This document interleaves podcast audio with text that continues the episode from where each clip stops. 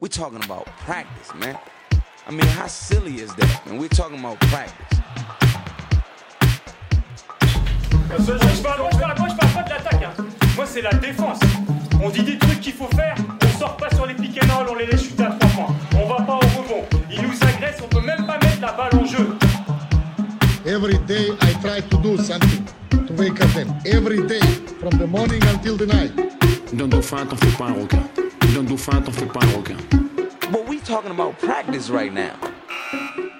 Hello, bienvenue dans About Practice, épisode numéro 9. About Practice, c'est votre dose mensuelle d'inspiration et de recommandations autour du coaching en basketball. Je suis Yann Julien et je serai votre hôte durant tout cet épisode. Avec moi, comme d'habitude, Pierre-Olivier Croizat. Est-ce que tu vas bien, Pierre? Yes, Yann, ça va, ça va, merci beaucoup. Très, très bien. C'est marrant, ce que les gens ne savent pas, c'est qu'on a enregistré déjà un épisode ce matin et je te dis à peu près euh, quatre fois par jour, est-ce que tu vas bien? Ouais, ça, puis ça doit être la cinquième fois que tu me dis bonjour. Donc, euh, Ouais, voilà. Il vaut mieux plus que pas assez. Euh, avec nous, on va avoir bah, un guest un peu spécial parce que d'habitude, on a plutôt un coach. Et aujourd'hui, alors, euh, on ne peut pas le qualifier que de joueur professionnel, même si c'est son activité principale à ce jour. hein. Il s'agit d'Edouard Choquet et euh, il est joueur professionnel à, à Fos-sur-Mer en, en Pro B. Mais Edouard est aussi euh, euh, fondateur, gérant euh, d'une agence un peu particulière qui s'appelle Quan Sports. Alors, on va en parler un petit peu avec lui avant d'aller sur, nos différentes recommandations. Edouard, déjà, est-ce que tu vas bien?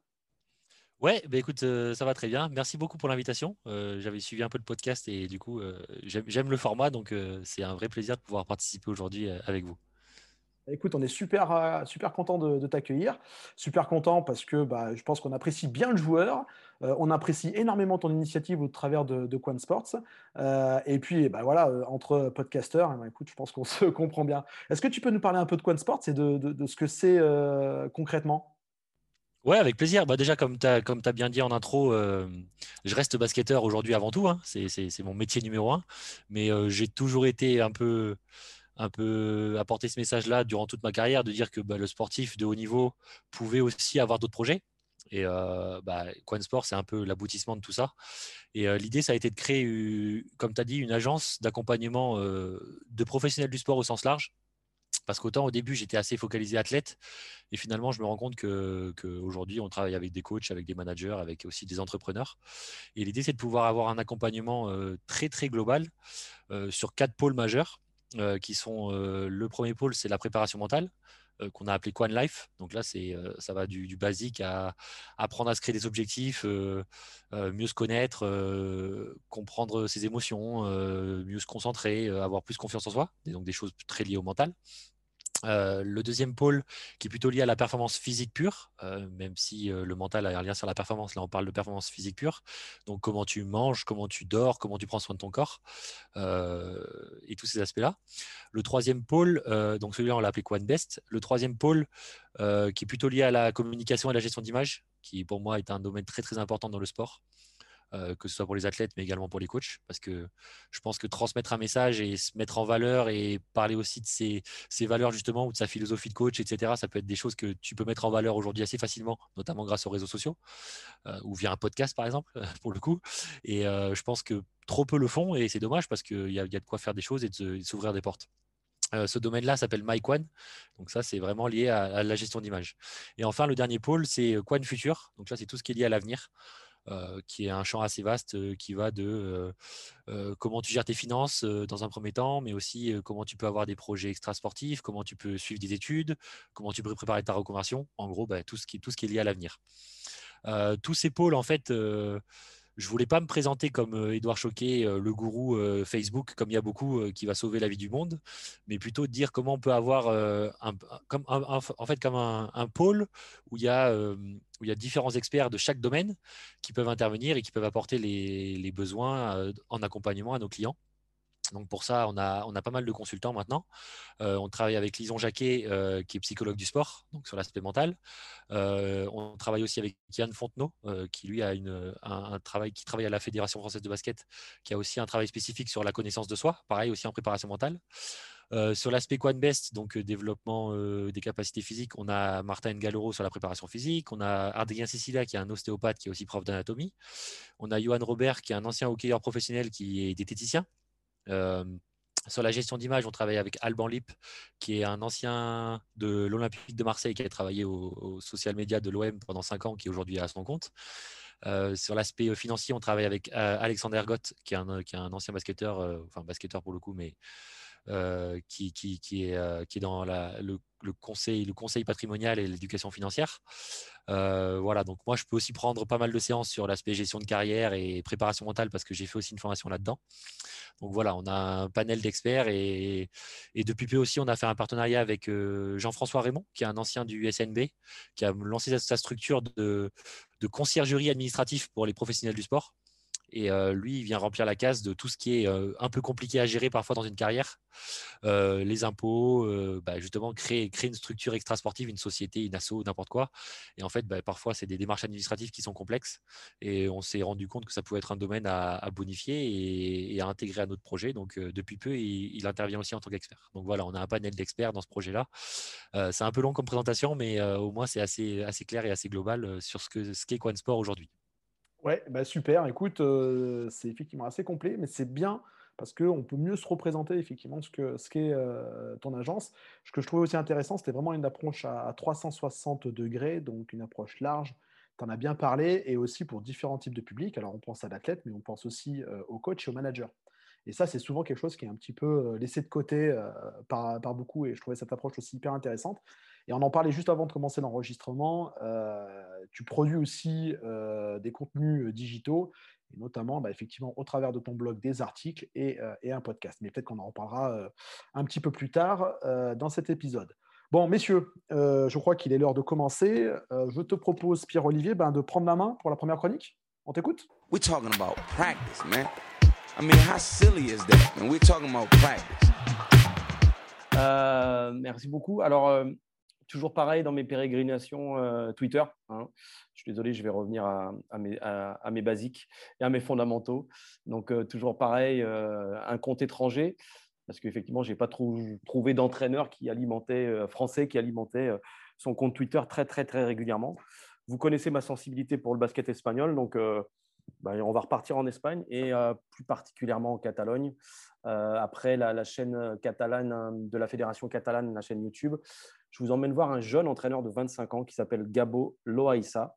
Vous aurez euh, son nom euh, dans le, dans les, dans le, commentaire et vous aurez aussi euh, l'accès à son compte Twitter.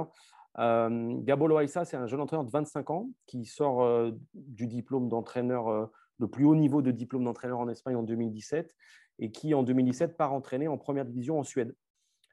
et puis là, vient de revenir très très récemment sur un club de, de Leb Plata, qui est donc la troisième division, comme assistant. Euh, comme assistant.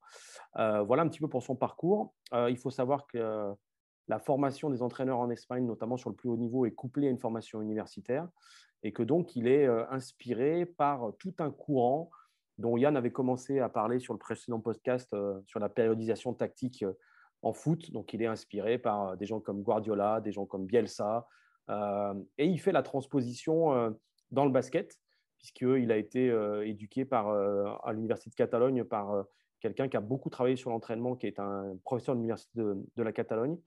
Et en fait il, fait, partager un certain nombre de choses.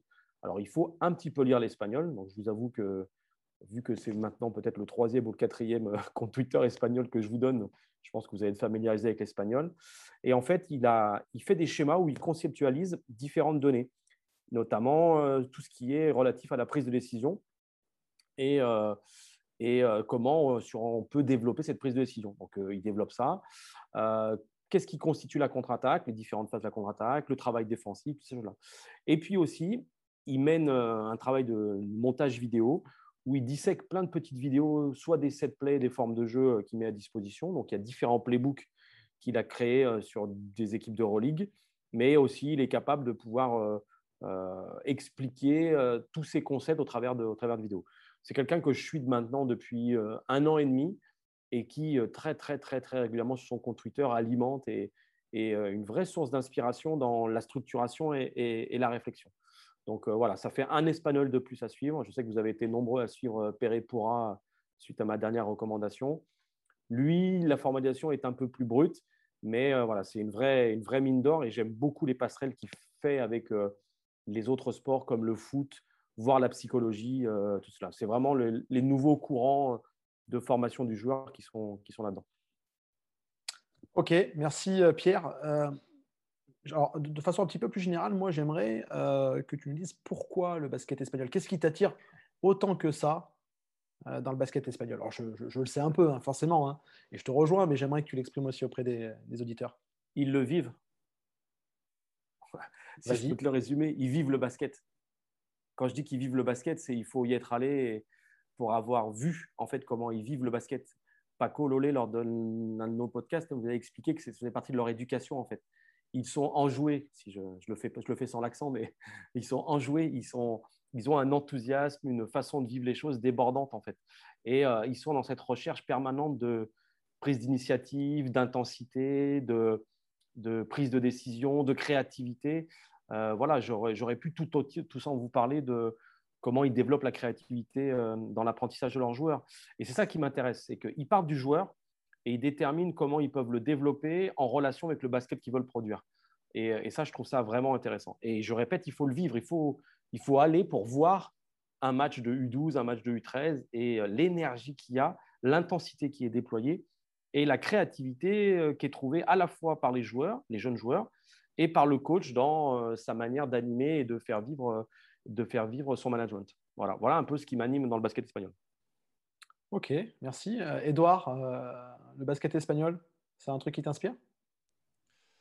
Ouais, ouais, ça me parle parce que ben, j'ai toujours eu cette, comment dire, ce, plaisir du beau jeu. Et tu, tu, parlais de, justement de vivre le basket. Et je trouve que bah, j'ai toujours eu l'impression que dans le basket espagnol, il y avait peut-être ce, supplément d'âme, on va dire, d'âme vraiment où, je sais pas, il y a ce truc en plus. quoi. Après, je voulais juste rebondir sur un truc que tu as dit.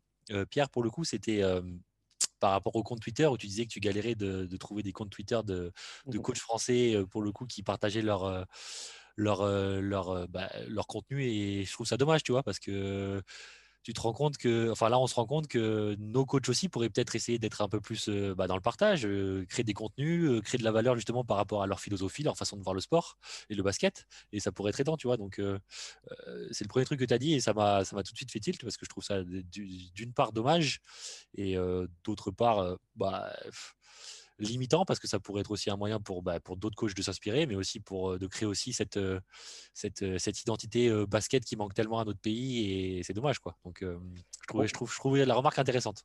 Pour compléter ce que tu dis, les Espagnols, ils ont une culture du partage en fait. Ils ont une association d'entraîneurs qui est très très forte et, et, encore plus dans des, dans des secteurs comme, comme la Catalogne où en fait tous les ans ils réunissent l'ensemble des entraîneurs euh, de Catalogne et, les séminaires ils sont animés par les coachs euh, les coachs pro quoi les coachs de leur équipe pro donc euh, il y a une vraie volonté de transmettre chez nous elle existe de par la personnalité des gens et je trouve que la jeune génération de coachs français est dans cette volonté de transmettre des Mehdi Marie des des Romain Chenot, des Elric Delors, des Julien Espinoza. C'est des gens qui ont envie de transmettre. Donc, je pense qu'on est, on est sur le bon chemin. Il y a des gens qui vont le faire. Et voilà, nous, on essaie de relayer ces, ces choses-là, en tout cas.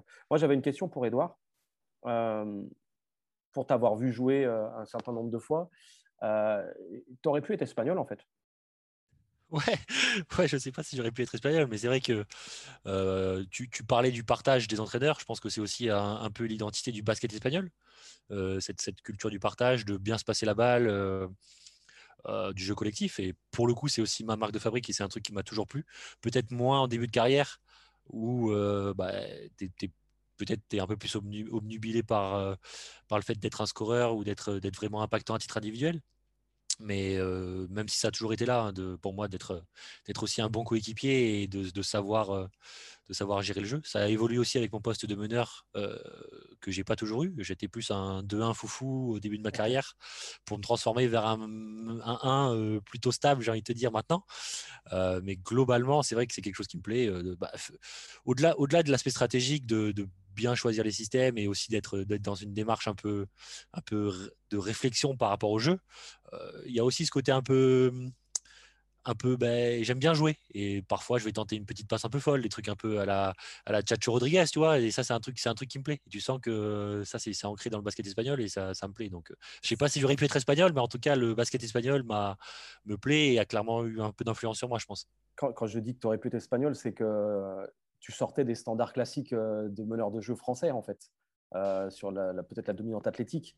Mais avais, tu as cette, cette, cette créativité et c'est ce qui est c'est dans ce sens-là que je dis que tu as un peu des caractéristiques du basket espagnol. Tu aimes bien créer des choses, quoi, pour toi ou pour les autres. Oui, clairement. Oui, oui ça c'est une évidence. Et euh, j'étais j'étais plutôt fan de, de, de, meneurs type, comme je te dis, euh, ouais, Rodriguez. Euh, bah, une influence américaine, c'est Jason Williams, tu vois, mais c'est des meneurs comme ça, mmh. très, très créatifs, qui, veulent, qui veulent créer du jeu. Quoi. Alors parfois, ça peut être un peu, un peu dans l'excès, mais bon, en tout cas, il y a le côté, ouais, on prend du plaisir à jouer, on essaie de faire des trucs un peu, un peu sympas. Quoi. Et, et toi, aujourd'hui, par rapport à ça, donc, euh, cette dominante un peu qui ressort dans, ce dans les propos qu'on a là, si tu avais des conseils à donner à un jeune meneur de jeu aujourd'hui là-dedans, ça serait, ça serait quoi en fait? Bah, Déjà, ce serait de regarder du basket, mais pas que de regarder du basket euh, NBA. Euh, bon, ça, ça fait un peu, cliché de dire ça parce que je pense que c'est le conseil que tout le monde se donne. Mais, euh, quand je dis regarder du basket, euh, pour moi, il y, a deux, niveaux, il y a deux niveaux de, consommation de basket à la télé, par exemple. pour moi, un jeune meneur, alors ça dépend à quel âge, mais je pense qu'on peut commencer ça relativement tôt. C'est pas stupide de dire que bah, sur un carton, alors on va parler d'Euroleague ou d'un match de championnat espagnol, par exemple, c'est pas stupide d'aller dire bah, écoute, ouais, ok, je vais regarder le match, mais qu'est-ce que tu vas faire pendant ce match? Eh ben, Ok, je vais faire un carton où je vais essayer de comprendre ce qui se passe. Et quand je dis essayer de comprendre ce qui se passe, c'est-à-dire que je vais regarder un joueur qui est, à mon poste, je vais, voir les choix qu'il fait, je vais voir comment on défend sur lui, euh, je vais voir comment il défend par exemple le pick and roll, je vais voir quelle, passe il a essayé de trouver, quand est-ce qu'il a tiré. Voilà. Essayer d'avoir cette, cette, analyse un peu plus fine que de dire ok je consomme le match en le regardant et puis je, prends du plaisir si, ça, si le match est bien et puis sinon bon ben voilà on passe à autre chose. Peut-être essayer de passer 5-10 euh, minutes dans le match ça peut être un quart temps ça peut être la moitié d'un quart temps si, si, on, si, on, si c'est dur de se concentrer plus que ça. Mais ce côté aller un peu dans l'analyse et d'essayer de dire ok je passe 5 minutes ou 10 minutes aujourd'hui sur ce match j'essaie de comprendre ce que le joueur qui est à mon poste que j'admire bah, ce qu'il a fait, quel choix il a fait, pourquoi il a fait ces choix-là et qu'est-ce que j'aurais fait à sa place. Voilà. Euh, et je pense que cette, cette démarche-là, elle peut commencer assez tôt et elle peut être très, très formatrice dans l'évolution d'un joueur à n'importe quel poste d'ailleurs. Super. Bah, écoutez, les gars, on est parti sur les chapeaux de roue. Euh, très très cool. Je vous propose qu'on passe à la deuxième chronique. Je vais prendre la main. We're talking about practice, man. I mean, how silly is that? And we're talking about practice.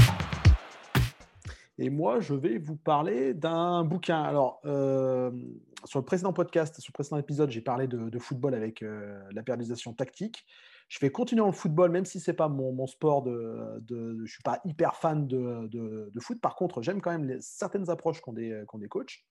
Et euh, il y a une revue qu'on retrouve, je pense, sur tous les bureaux d'éducateurs de foot qui s'appelle Vestiaire. C'est une, revue mensuelle et dans cette revue-là, il y a des entretiens qui sont menés euh, avec euh, certains grands coachs. Et en fait, ils ont fait un bouquin qui s'appelle Les vérités du terrain et qui sont le recueil de 40 entretiens avec euh, des, coachs de haut niveau. le contenu est assez inégal, mais il y a quelques pépites dedans. je vais vous citer un peu les coachs qu'on peut retrouver à l'intérieur de ce, livre-là pour citer peut-être les plus, les plus connus. Donc, on va avoir du Zidane, on a Gourcuff, Deschamps, Léo Jardim, dont on parlait effectivement sur l'épisode précédent avec la planification tactique, Gérard Rouillet. Et ce que j'ai trouvé hyper intéressant, c'est que, un, on n'est pas dans l'interview de comptoir. quand je dis l'interview de comptoir, c'est on n'est pas dans l'interview qu'on pourrait retrouver sur l'équipe, où on va parler des résultats de l'équipe en général. Non, non, là, ce sont vraiment des vrais entretiens techniques où euh, l'intervieweur prend toujours un angle bien particulier. Par exemple, quand on est sur euh, l'entretien qui est avec euh, Gérard Rouillet, il y a toute une partie qui est sur le speech d'avant-match.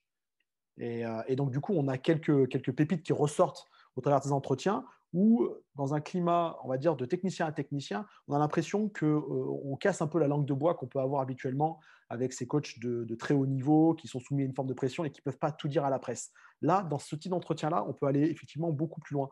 Et il y a des trucs qui sont hyper sympas. Je, retrouve deux, trois peut-être. Euh, euh, il y avait deux, trois trucs qui étaient intéressants. Par exemple, sur Gérard Rouillet, euh, il dit un truc par rapport à son speech euh, d'avant-match. Il dit toujours euh, décortiquer les forces de l'équipe adverse avant le match est le meilleur moyen de faire naître dans l'esprit des joueurs un monstre imaginaire.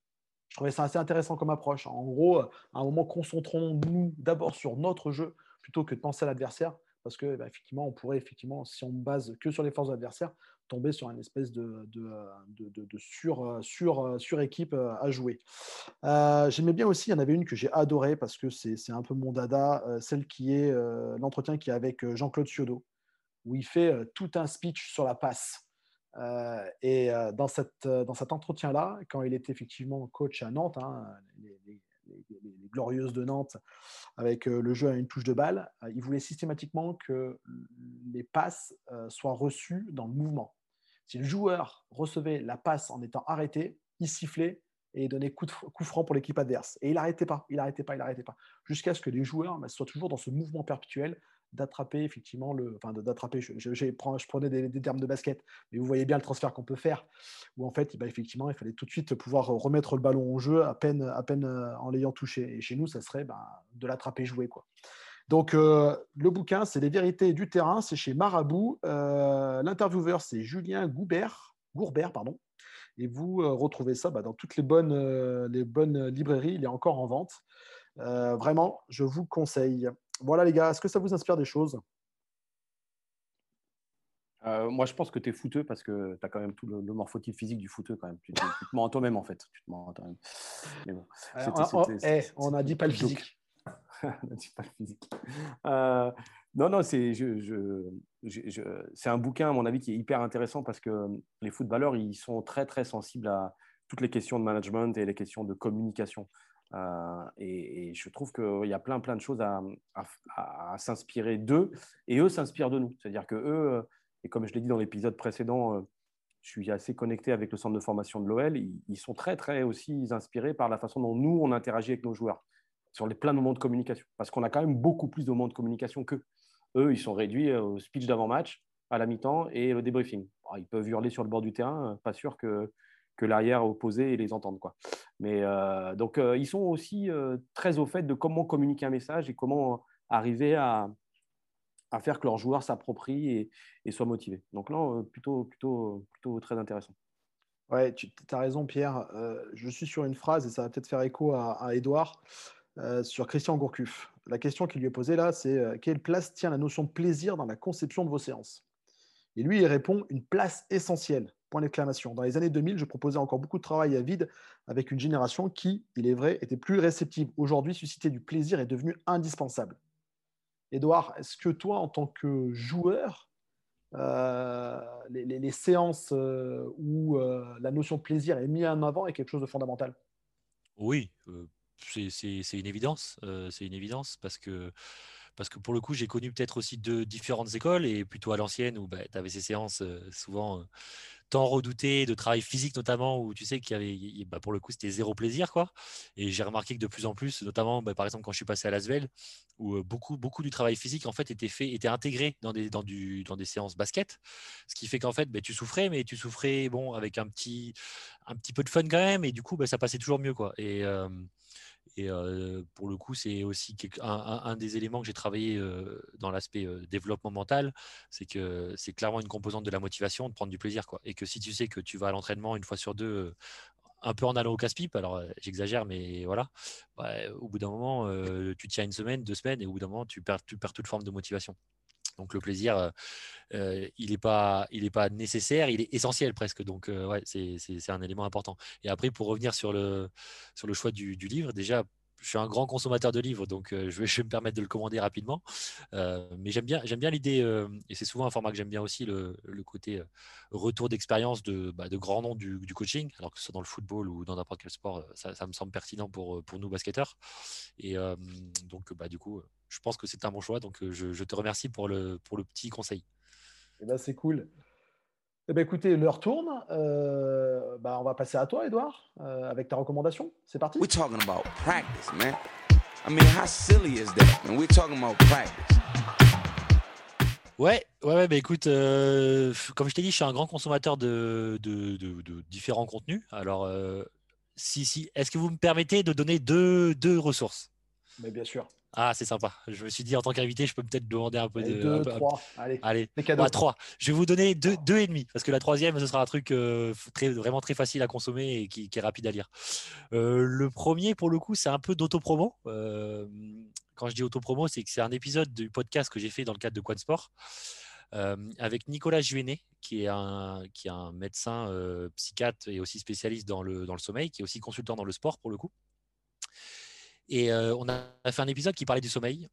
Et euh, c'est un épisode qui a très bien fonctionné en termes d'audience, mais qui a aussi, euh, qui, moi, m'a passionné à, enregistrer, parce que je pense que le sommeil, c'est un, élément majeur de nos vies à tous, hein, qu'on soit entraîneur, athlète, tous. Enfin, on, peut considérer que le sommeil aujourd'hui, et c'est ce qu'il dit aussi dans l'épisode, a un impact sur tout, que ce soit nos performances physiques, mais aussi cognitives, notre gestion émotionnelle. Et, et Dieu sait que la gestion des émotions pour un coach, c'est hyper important. Et euh, ben, là-dedans, en fait, il, rend accessible dans cet épisode euh, un domaine qui est assez complexe parce que mine de rien, le sommeil, euh, c'est très très très complexe entre les différents, les différents, les différences individuelles, les différences génétiques, le fonctionnement aussi du cerveau, le fonctionnement des phases de sommeil. Et Nicolas euh, a cette faculté de rendre accessible des choses qui sont complexes et, aussi de, casser pas mal de croyances que moi j'avais en tant que joueur, notamment euh, sur la sieste, euh, sur la gestion du sommeil, sur les rythmes aussi. Euh, les différences importantes qu'il peut y avoir entre des ados, entre des adultes, entre certains adultes aussi, euh, ceux du matin, ceux du soir, les, les courts dormeurs, les longs dormeurs, comme il dit. Euh, c'est un épisode qui est vraiment intéressant. En tout cas, moi, il m'a passionné et je pense qu'il peut plaire vraiment à, n'importe qui parce que, parce que ben, on, est tous, on a tous besoin de dormir et on a tous plus ou moins des problématiques avec le sommeil. Donc, euh, vraiment, si je devais recommander quelque chose, euh, ce serait celui-là. Après, après je, je pensais aussi à. hum, Je prends, je prends le gauche pour cette deuxième ressource, du coup, euh, qui me semble aussi euh, intéressante. Alors, ça va un peu au-delà du coaching euh, ou du, du, basket d'ailleurs. C'est un livre que j'ai lu récemment qui s'appelle Legacy Sport.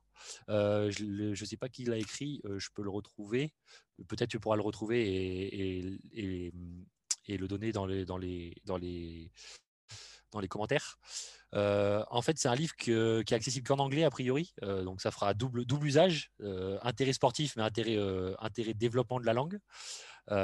Et en fait, dans, ce livre, c'est un, recueil de témoignages de différents acteurs du sport, que ce soit des athlètes, que ce soit des, organisations sportives, des clubs, des marques, etc. Et en fait, le, le fond de ce livre, c'est de raconter comment le sport, aujourd'hui, notamment avec la période qu'on vient de vivre, peut prendre un virage et essayer de justement d'avoir un impact encore plus grand sur la société. Euh, au, au, travers de différentes, différentes actions. Hein. Il, y a, il, y a, plein, plein, plein de choses qui peuvent être faites par le sport pour essayer d'améliorer la société. Je pense que tous les clubs et, de plus en plus d'organisations essayent de le faire, mais euh, ce livre est, hyper pertinent. Donc, euh, si je devais le conseiller, ça va au-delà du coaching, au-delà de l'aspect technique ou tactique, mais c'est plutôt un truc philosophique, tu vois, sur le sport en général, et j'ai vraiment apprécié, donc je le, je le conseillerais. Ouais, et alors, ma dernière, toute dernière, là, c'est un petit article que j'ai lu récemment dans SoFoot. Alors, désolé, on parle de foot encore, hein, mais Yann, apparemment, tu as, as, un petit plaisir avec le foot, euh, qui parlait justement de la formation. Et euh, dans l'exemple, il parle de la formation du club de Lorient et du club de l'OL.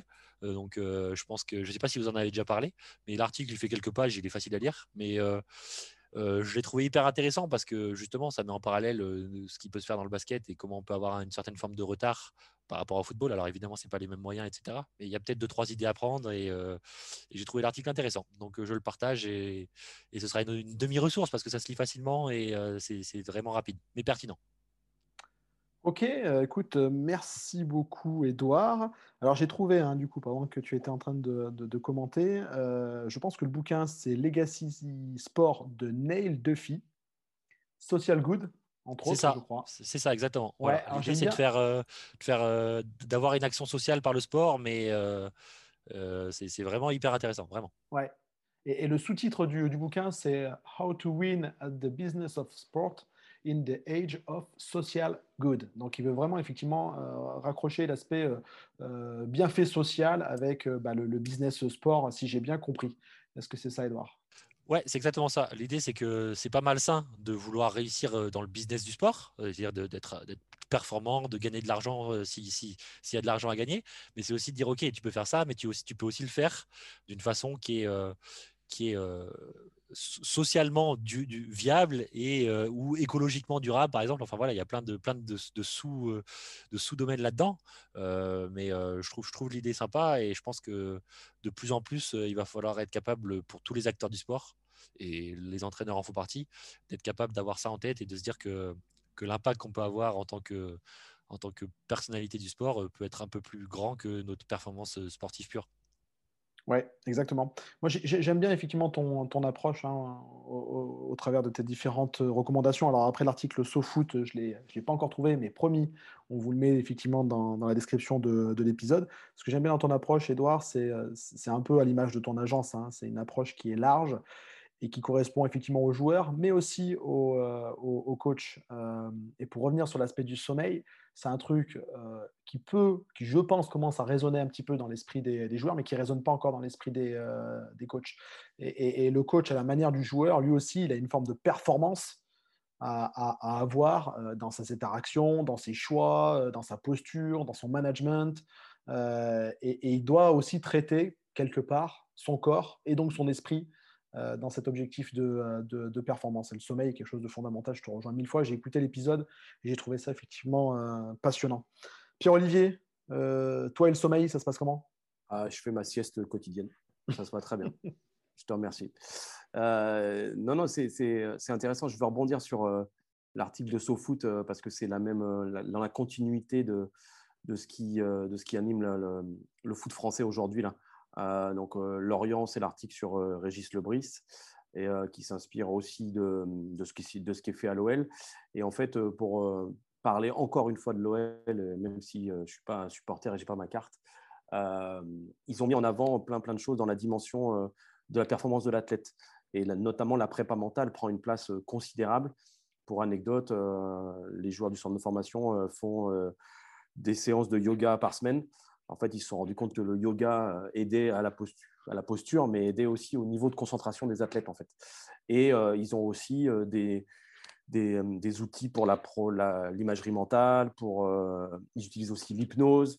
Voilà, donc ils ont vraiment intégré dans la performance, l'optimisation de la performance au travers du développement de la prépa mentale. Et, et vraiment, quand on arrive là-bas et qu'on voit leur programme de formation, tout est imbriqué. C'est vraiment une approche systémique où tout a une importance. Et donc le sommeil et l'alimentation en font partie.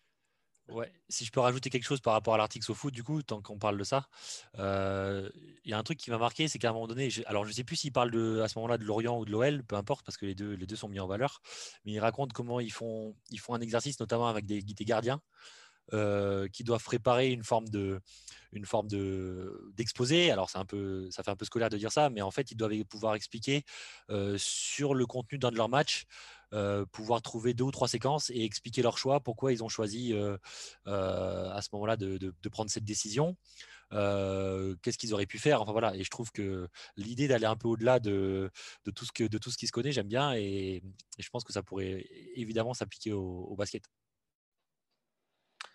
Écoutez, messieurs, je vous remercie pour toutes ces belles recommandations. Donc, on a vu euh, à tour de rôle un compte Twitter avec Pierre-Olivier euh, at Gabo Loeza. C'est ça, Pierre?